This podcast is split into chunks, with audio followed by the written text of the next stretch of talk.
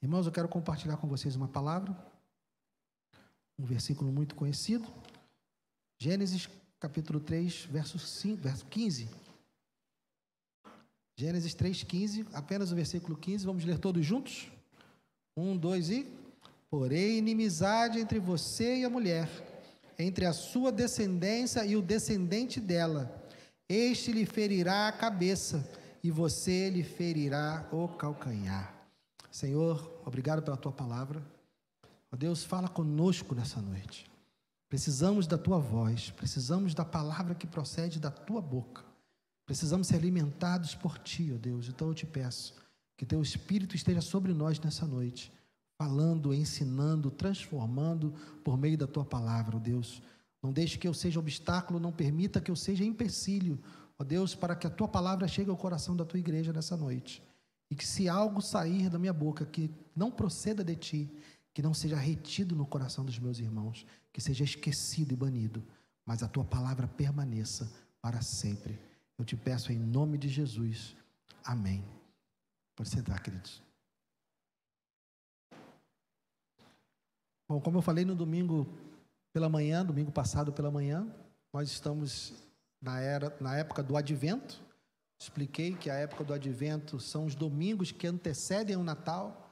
Então, nós estamos numa preparação, preparando o nosso coração, consagrando a nossa vida, sendo lembrados das razões da vinda do Senhor Jesus. Então, procuramos sempre trazer uma palavra que nos remeta a essa chegada, que nos remeta a essa vinda do Senhor Jesus. E então o Espírito Santo colocou no meu coração o desejo de trazer para vocês a mãe de todas as promessas, aquilo que é chamado do proto-evangelho. Aqui nós temos a primeira promessa feita e vamos ver a esse respeito. Então, nós estamos aqui no capítulo 3, o capítulo da tragédia da humanidade, que é onde Adão e Eva, sob a influência de Satanás, desobedeceram a Deus. Eles receberam de Deus toda a autoridade sobre os animais, sobre a autoridade sobre a terra, foram colocados nessa terra como imagem e semelhança de Deus, com autoridade para subjugá-la, para cuidá-la.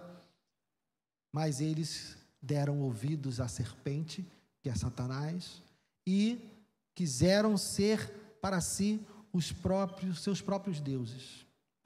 Deus tinha feito com eles um pacto de obras. Por que um pacto de obras? Porque Adão e Eva eram perfeitos. Eles foram feitos muito bons. Deus os criou e viu que eram tudo muito bom.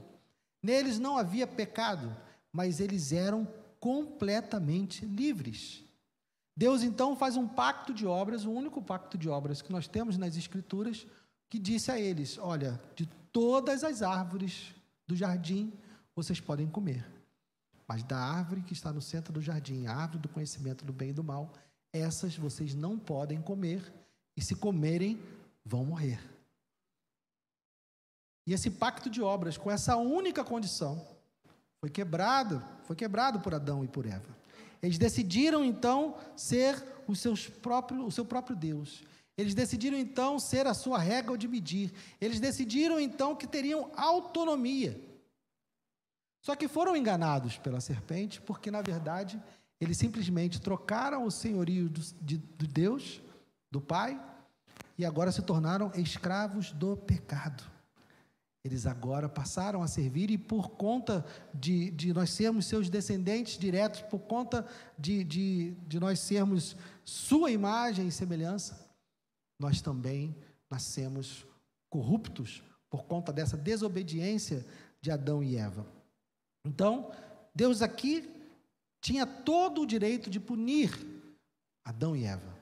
Porque ele disse que, que eles comessem daquele fruto, eles morreriam. Mas Deus, ele acaba é, punindo, mas não, a morte não veio imediatamente. Nós estamos aqui, esse versículo que nós lemos, está no centro dos decretos punitivos de Deus. Vamos voltar um pouco?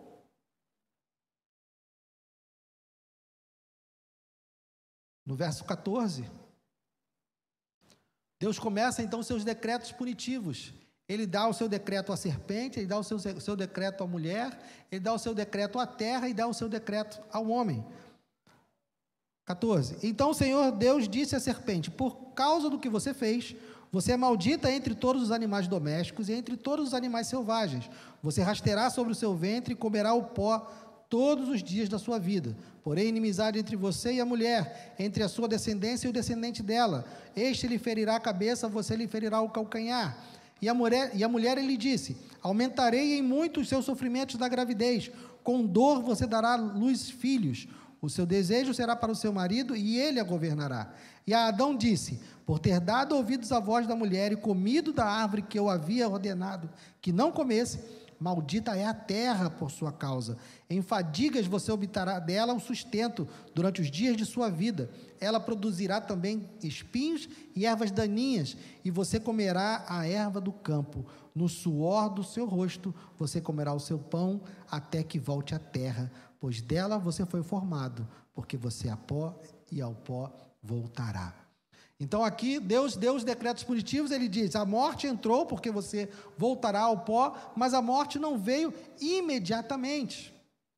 Mas a questão é que entre todos esses decretos punitivos, que Deus tinha todo o direito de decretar sobre o homem, a mulher e a serpente, existe aqui o verso 15, que é uma promessa.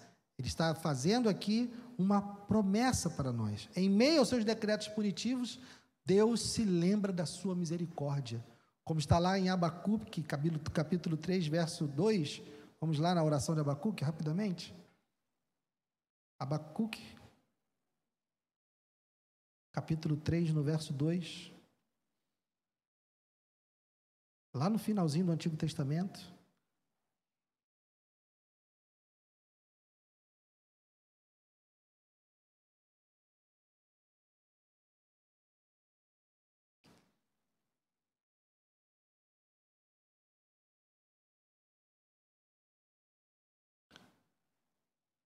Abacuque capítulo 3, verso 2. Abacuque está fazendo a sua oração, ele, ele sabe que está chegando uma ameaça, ele sabe que está chegando uma nação ímpia para destruir a nação de, de Israel. E ele faz essa oração: Senhor, tenho ouvido a tua fama e me sinto alarmado. Aviva a tua obra, ó Senhor, no decorrer dos anos e no decurso dos anos faze-a conhecida. E aqui tem o pedido de Abacuque, que ele faz por conhecer a Deus.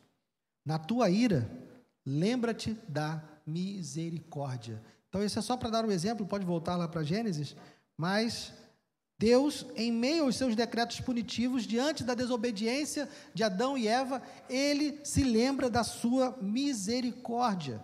Deus declara aqui que haverá uma oposição entre a descendência da serpente mas, e o descendente da mulher. Aqui temos então uma promessa que precisa ser olhada com calma. Talvez você não tenha nem percebido tanto a promessa aqui, mas há sim uma promessa aqui que precisa ser analisada. É uma promessa que vai sendo revelada ao longo de toda a Escritura.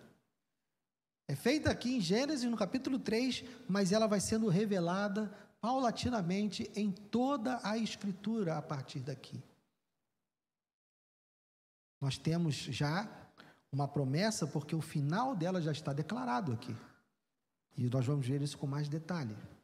Mas veja que já está decidido aqui, ó. Este lhe ferirá a cabeça e você lhe ferirá o calcanhar. Embora não esteja claro aqui toda todo o desenrolar, não esteja claro todo de como esse conflito vai se desenrolar entre a descendência da serpente e o descendente da mulher, não temos clareza alguma aqui nesse momento de como isso iria acontecer, mas nós sabemos que o descendente da mulher ferirá a cabeça da serpente. Isso já está declarado aqui.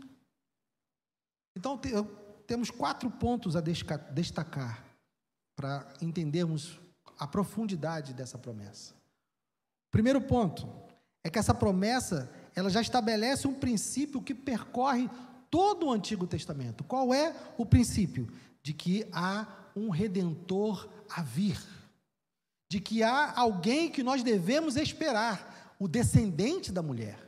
Porque é o descendente da mulher que vai esmagar a cabeça da serpente. Então gera-se aqui, nesse momento, logo no início do livro, logo no início das escrituras, nós temos gerada uma expectativa pela vinda do descendente da mulher. E essa expectativa vai percorrer todo o Antigo Testamento. Vejam só como é que Eva se manifesta quando nasce Caim, capítulo 4, verso 1.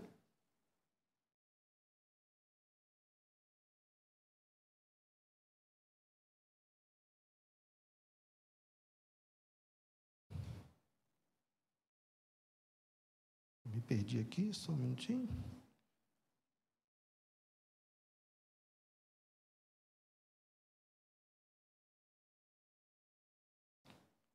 Vejam como, como Eva comemora, né? Adão teve relações com Eva, a sua mulher, ela ficou grávida e deu à luz a Caim, então ela disse: Adquiri um varão com o auxílio do Senhor. A comemoração de Eva aqui, porque ela tinha a expectativa, porque Deus disse que o descendente dela esmagaria a cabeça da serpente. Então ela teve um filho. E ela tinha no seu coração a expectativa de que seria esse descendente.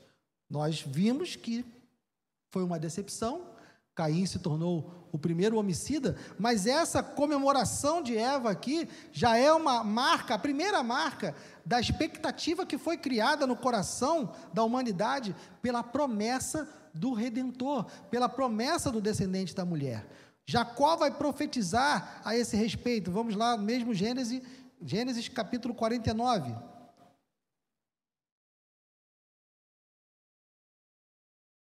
Versos 9 e 10.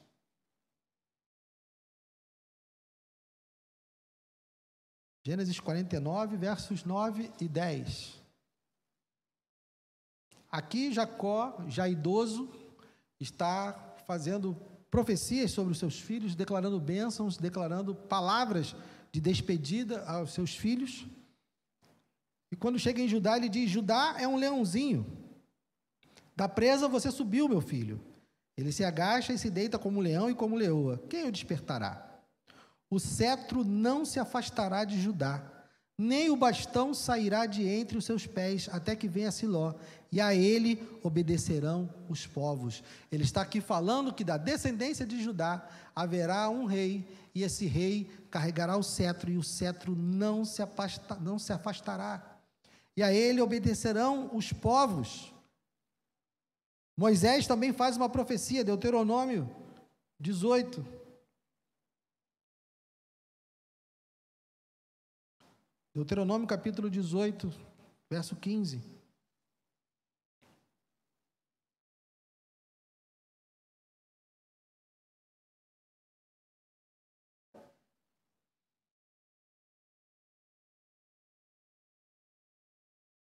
Diz Moisés: O Senhor seu Deus fará com que do meio de vocês, do meio dos meus irmãos, se levante um profeta semelhante a mim a ele vocês devem ouvir.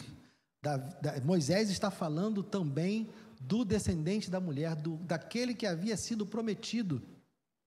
Continuando, Deus faz uma promessa a Davi, lá no segundo livro de Samuel. Segundo livro de Samuel, capítulo 7, verso 12.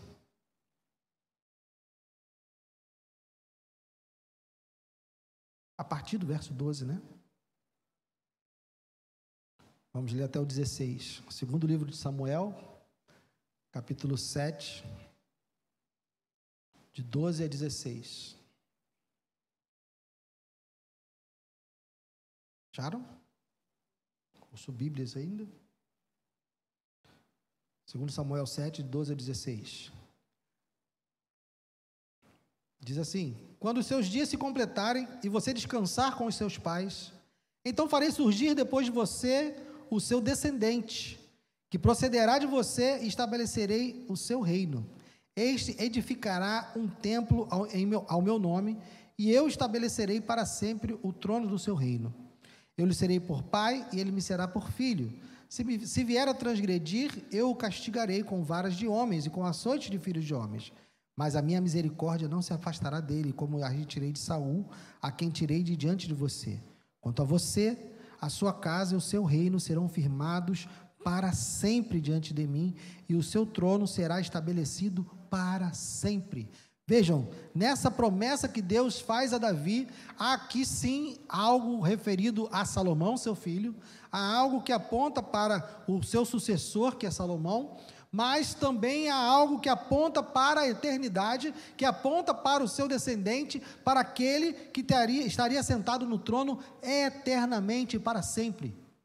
Então vejam, irmãos, que essa promessa que se inicia lá em Gênesis 3,15, ela gera uma expectativa e ela vai sendo é, alimentada e vai refletir ao longo de todo o Antigo Testamento.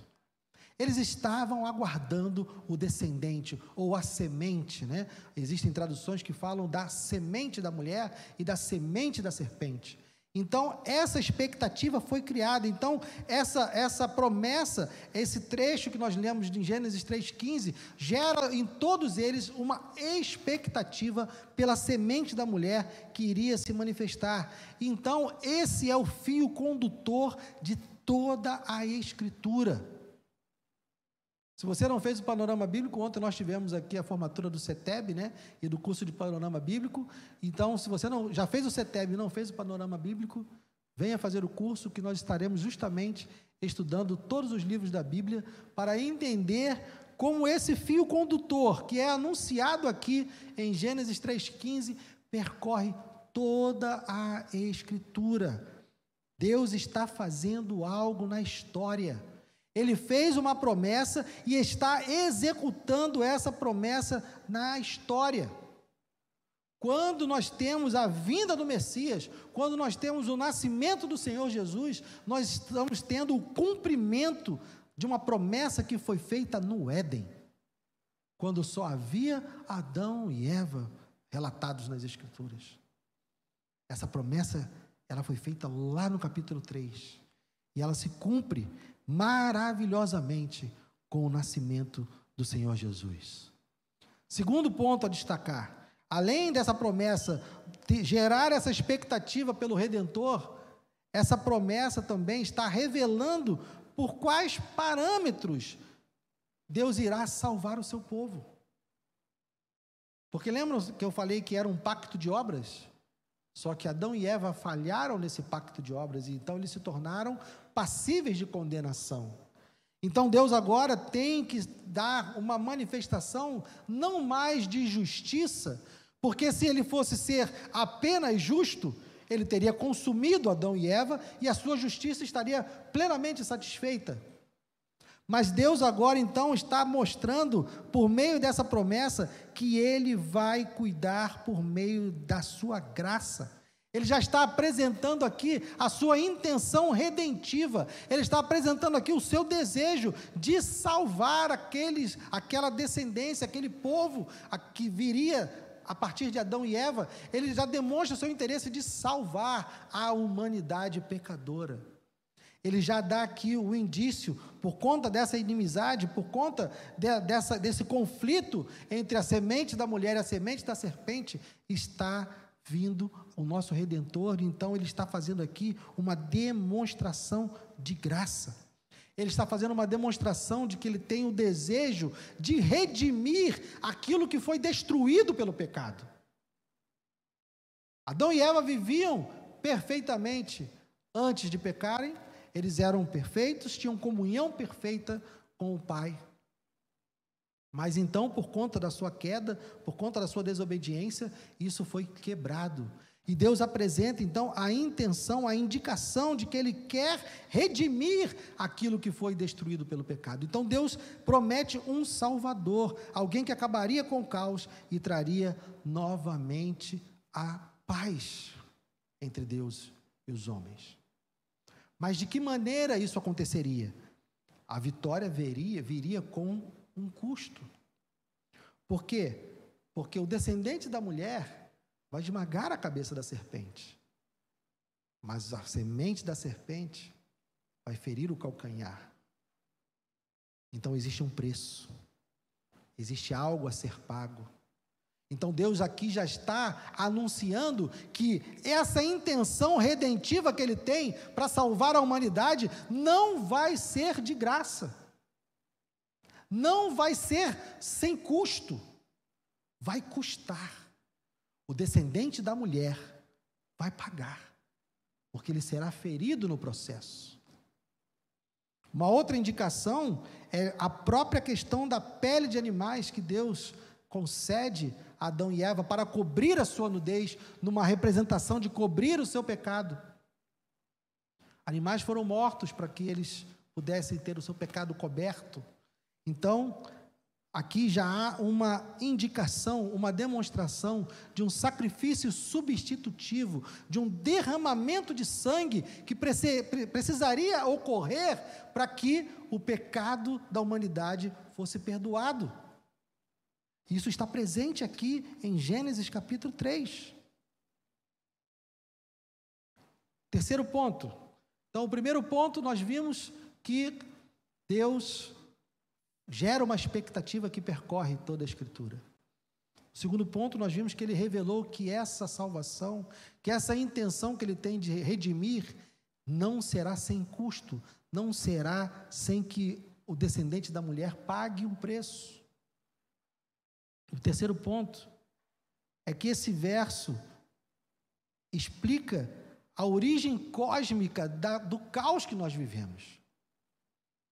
Quando se olha para a humanidade, quando se olha para a nossa sociedade, seja no passado, seja agora, e nas perspectivas que nós temos de futuro, nós vemos conflito, nós vemos o caos, nós vemos sofrimento, nós vemos dor. Por quê? Porque Satanás está agindo.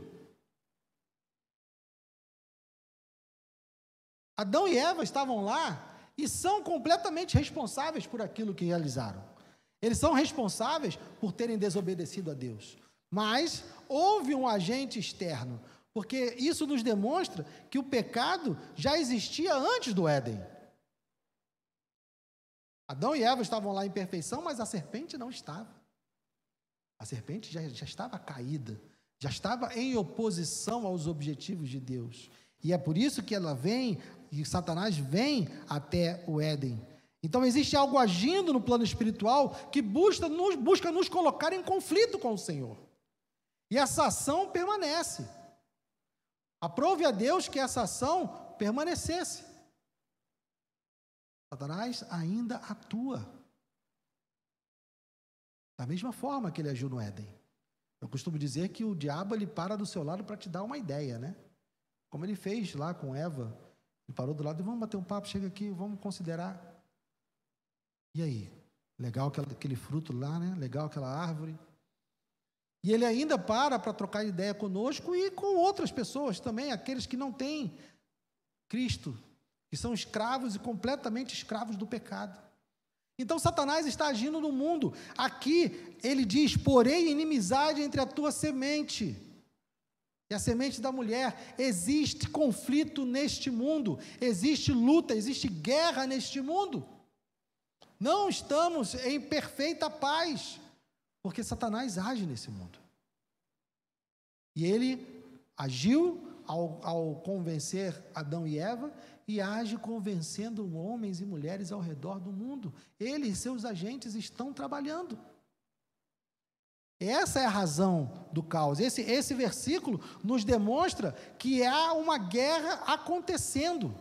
Existe uma inimizade, existe uma oposição acontecendo. A Bíblia pouco fala de Satanás, né? Ela não, não nos dá muitos detalhes. Mas nós temos lá, não precisa, não precisa abrir. Vamos em 1 Crônicas, deixa que eu apenas leio e você pode só anotar. Primeiro livro das Crônicas, capítulo 21, verso 1. Então Satanás se levantou contra Israel e incitou Davi, Davi a levantar o censo de Israel. Vamos lá, Jó, livro de Jó, capítulo 1.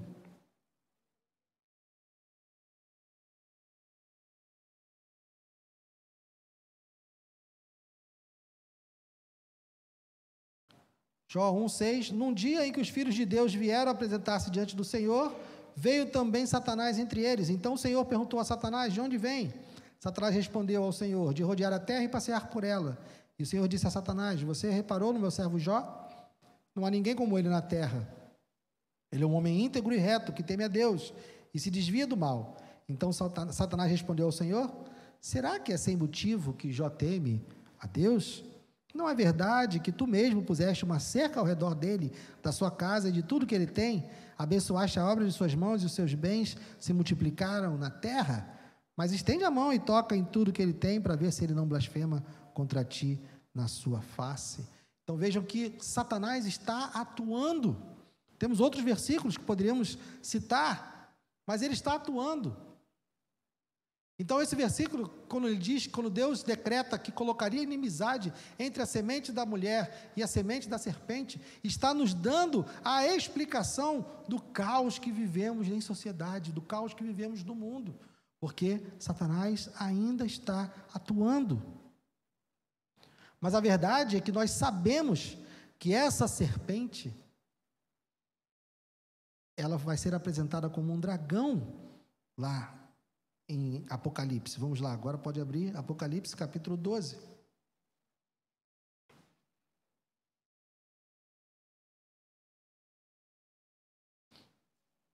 Apocalipse capítulo 12, verso 9.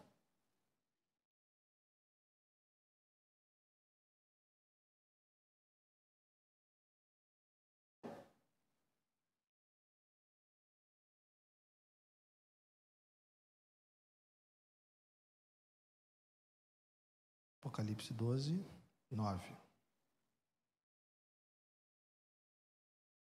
E foi expulso o grande dragão, a antiga serpente que se chama Diabo e Satanás, o sedutor de todo mundo. Ele foi atirado para a terra e com ele os seus anjos. Então vejam, irmãos, existe um conflito, mas como eu disse no início, esse conflito já está determinado, porque o descendente da mulher esmagaria a cabeça da serpente. Isso nos leva então ao ponto 4. Primeiro ponto, nós vimos que essa, esse versículo, essa promessa gera a expectativa da vinda do Messias em toda a escritura que vai sendo revelada. Segundo ponto, nós vimos como Deus já tinha revelado que esse processo redentivo teria um custo, seria necessário o derramamento de sangue o descendente da mulher seria ferido no processo. Agora, no terceiro ponto, nós vimos que temos uma oposição acontecendo, Satanás agindo, e isso, esse versículo então também nos dá uma explicação do caos que vemos no mundo o tempo inteiro. E por fim, embora esse pequeno versículo seja cheio de indicações, mas sem muitos detalhes, porque é pequeno, apenas um versículo, esses detalhes vão sendo acrescentados ao longo da Escritura, mas embora esse versículo não tenha detalhes, ele nos diz o mais importante: o descendente da mulher vence. Porque ele vai esmagar a cabeça da serpente. Essa é a indicação mais importante. No desenrolar da história bíblica, nós estamos é, apenas vendo como essa vitória vai acontecer. Mas a vitória já é certa, já está decretada desde o início. Quando Deus declarou o conflito, quando ele disse que colocaria inimizade entre a semente da mulher e a semente da serpente, ele já havia declarado quem era o vencedor. Desde o início, o vencedor está apontado e decretado por Deus. O que nós estamos então acompanhando ao longo das Escrituras é como essa vitória vai acontecer. Porque ela já estava decretada lá em Gênesis. Mas, com a revelação progressiva de Deus nas Escrituras, nós vamos vendo o desenrolar, como isso vai acontecendo, e nós hoje estamos colocados numa uma posição privilegiada da história, porque nós vimos e nós sabemos que o Redentor veio. Nós sabemos que o Redentor nasceu. Nós sabemos que ele veio ao mundo, nós sabemos que essa promessa foi cumprida. Uma promessa que Eva tinha expectativa de ver. Quando nasceu Caim, ela tinha expectativa de que fosse o redentor, de que fosse o descendente que esmagaria a cabeça da serpente. Essa promessa nós temos o privilégio de saber que ela já foi cumprida. O descendente da mulher já veio. Ele já foi ferido no calcanhar, porque foi passou pela cruz, passou pela morte. Mas ele venceu porque ele ressuscitou ao terceiro dia e ele reina e vive até hoje.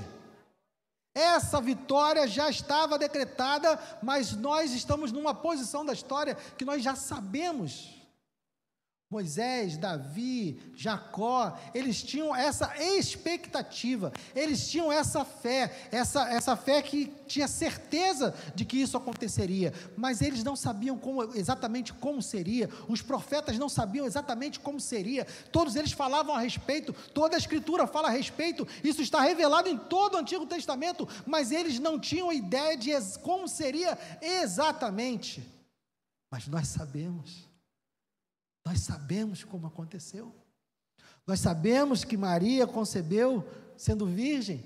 Nós sabemos que ele nasceu numa cidade pequena, é pobre. Nós sabemos que ele teve uma vida humilde. Nós sabemos que ele iniciou seu ministério e curou enfermos e anunciou o reino de Deus. Nós sabemos que ele viveu uma vida perfeita. Nós sabemos que ele não teve pecado. Mas também nós sabemos que ele foi crucificado e que ele, naquela cruz, recebeu sobre si o cálice da ira de Deus, que era destinado a mim e a você. E por conta do sacrifício dele, por conta do fato dele estar sendo ferido naquele momento e derramando o seu sangue, eu e você temos comunhão com Deus. Eu e você temos o perdão dos nossos pecados. Eu e você, por conta da vinda do Senhor Jesus, temos liberdade. Nós fomos livres da opressão do pecado. Não é uma questão de si, é só uma questão de como e de quando a consumação de todas as coisas. Hoje nós já temos todos os detalhes. Vamos lá, avança em Apocalipse capítulo 20. Deus já nos deu o fim da história.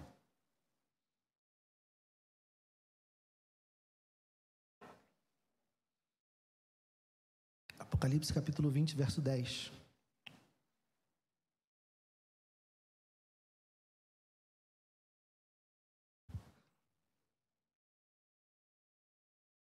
Olha o fim da história aí, irmãos. O diabo que os tinha enganado foi lançado no lago de fogo e enxofre, onde já se encontram a besta e o falso profeta, e serão atormentados de dia e de noite para todo o sempre. Sua cabeça foi esmagada, ele foi completamente derrotado. Irmãos, para concluir, desses quatro pontos que nós tiramos dessa, dessa, desse versículo, dessa promessa, da mãe de todas as promessas, temos aqui três conclusões. Primeiro, a vinda do nosso Senhor estava prometida desde o dia que Adão e Eva pecaram. Jesus não foi um plano B. Jesus não foi algo que foi construído ao longo do tempo. Não, Deus já tinha dito que seria assim. Ele não deu todos os detalhes, ele não apresentou todos os meios que, que isso ia acontecer, mas ele já tinha dito que seria dessa forma. Um descendente da mulher esmagaria a cabeça da serpente e seria ferido no processo. Isso nos dá, irmãos, a certeza de que Deus está no controle completo da história. Deus faz acontecer o que Ele quiser, Ele não tem opositores, Deus não tem adversários, Deus não tem ninguém que possa se opor à Sua vontade. O que Ele quer fazer, Ele faz, o que Ele planeja, acontece. Não há nada, nem ninguém no universo inteiro que possa se opor a Deus. Nada. Segundo, Toda a Bíblia é uma demonstração dessa soberania. Porque quando aprendemos a encontrar nas Escrituras essa evolução da promessa, esse desenrolar da promessa, vendo a cada momento Deus revelando mais um pouquinho de como isso se daria, vendo Deus revelando por meio da história, por meio dos profetas, ele apresentando para nós tudo o que aconteceria. Ao olharmos para as Escrituras dessa forma, entendermos a coesão que há entre todos os livros da Bíblia. Entendemos toda essa coerência. Nós temos ali a, a materialização da prova de que Deus é o Senhor da história. Livros escritos em épocas diferentes, por homens diferentes, em meio a culturas diferentes, com estilos literários diferentes contando uma única história, a história da redenção da humanidade caída. Está lá, em cada, cada, cada livro, em cada mensagem, está lá o desenrolar dessa promessa que Deus faz em Gênesis 3,15.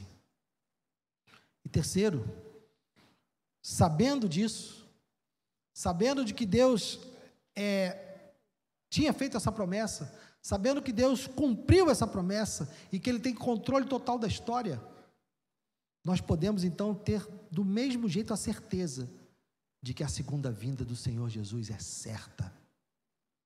Nós estamos aguardando então Jesus voltar agora em glória. Estamos aguardando Jesus voltar para buscar a sua igreja e aniquilar definitivamente os inimigos. Estamos esperando Jesus voltar para nos livrar desse corpo corrupto e nos, nos, dar um corpo glorificado e nós sermos para sempre e eternamente livres do pecado, vivendo numa sociedade sem pecado, sem mentira, sem desamor, onde nós teremos comunhão completa, não somente uns com os outros, mas também com Deus, com o Pai, com o Filho e com o Espírito Santo. Essa promessa vai se cumprir exatamente da mesma maneira que a primeira promessa se cumpriu. Deus prometeu que viria o, seu, descendente da mulher, e ele veio, que ele seria ferido e ele foi, e que ele esmagaria a cabeça da serpente, e ele esmagou, porque ele tirou todo o poder e toda a autoridade. Estamos aguardando a segunda vinda do Senhor Jesus. Não é uma questão de si, é uma questão apenas de como e quando.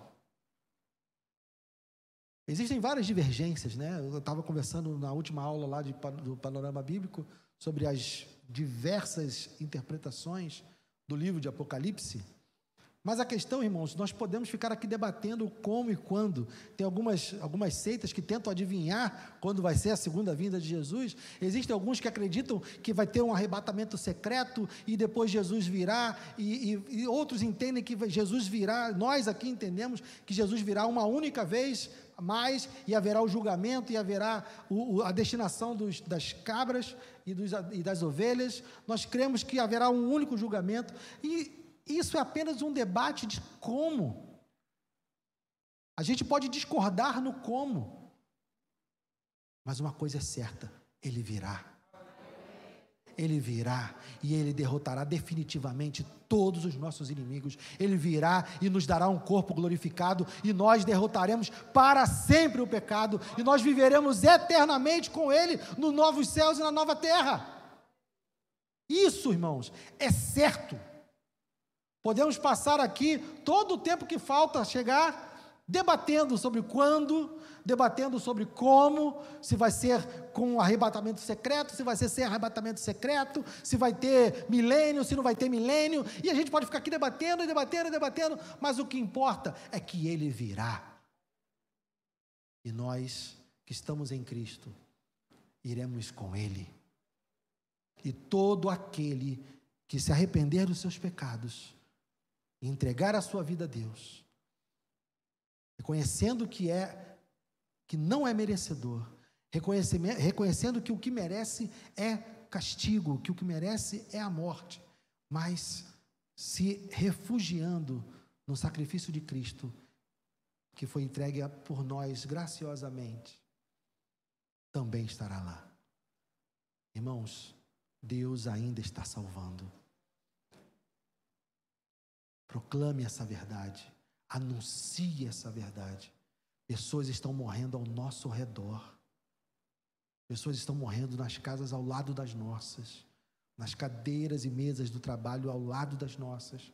Pessoas estão caminhando para o inferno ao nosso redor. Mas nós sabemos que Jesus Cristo ainda está salvando. Nós sabemos que há uma promessa ainda a se cumprir e que ela se cumprirá. Então anuncie, irmãos. Anuncie. Amém? Vamos orar. Senhor, obrigado. Obrigado por todas as suas promessas, ó Deus. Obrigado, Senhor, porque já no começo das Escrituras, já no começo da revelação que o Senhor faz de si mesmo, o Senhor já deixa claro que tem tudo sob controle. O Senhor já deixa claro que a sua misericórdia se manifesta mesmo em meio à ira, mesmo em meio aos julgamentos, mesmo em meio às repreensões, mesmo nos momentos onde nós estamos sendo repreendidos, corrigidos. A tua graça e a tua misericórdia se manifesta. Oh Senhor, obrigado.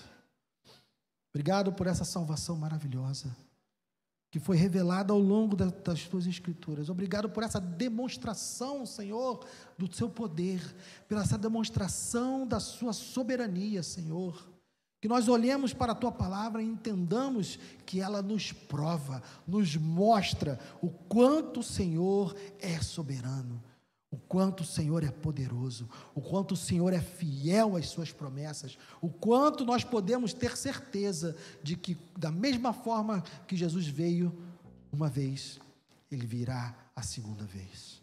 Senhor, que essa palavra nos sustente, que essa palavra nos anime, que essa palavra nos fortaleça, que essa fé, que essa palavra renove a nossa fé, Senhor, que nós possamos encarar os problemas da nossa vida com outra perspectiva, que nós possamos encarar os desafios que se chegam a nós diariamente sob outra perspectiva, sabendo que o Senhor é o dono da história, que o Senhor é aquele que conduz a história como quer, que não há adversários, que não há inimigos, que não há ninguém que possa se opor à sua vontade, e o Senhor nos prometeu que todo aquele que estivesse em Cristo seria conduzido para os novos céus e nova terra. Aleluias. Está nos levando, Senhor, obrigado. Obrigado por estar nos conduzindo, nos levando, nós imerecedores, nós pecadores, mas perdoados pelo teu poder, pela tua obra, pela obra do teu filho, nos conduzindo ao céu. Muito obrigado, Senhor. Nós te louvamos, nós te bendizemos, em nome de Jesus. Amém e amém.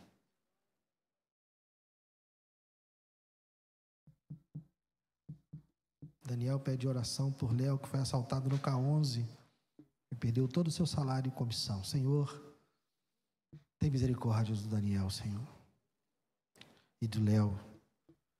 Ó Deus, não permita que ele fique desamparado nesse momento, Senhor. Ó Pai, Entra com provisão na vida do Léo, que perdeu tudo.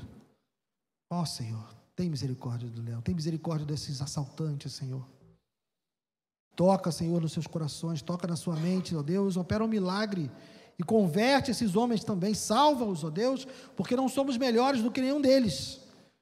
Se o Senhor nos salvou um dia, salve também esses homens, ó Deus, e que haja reparação, que haja provisão na vida do Léo.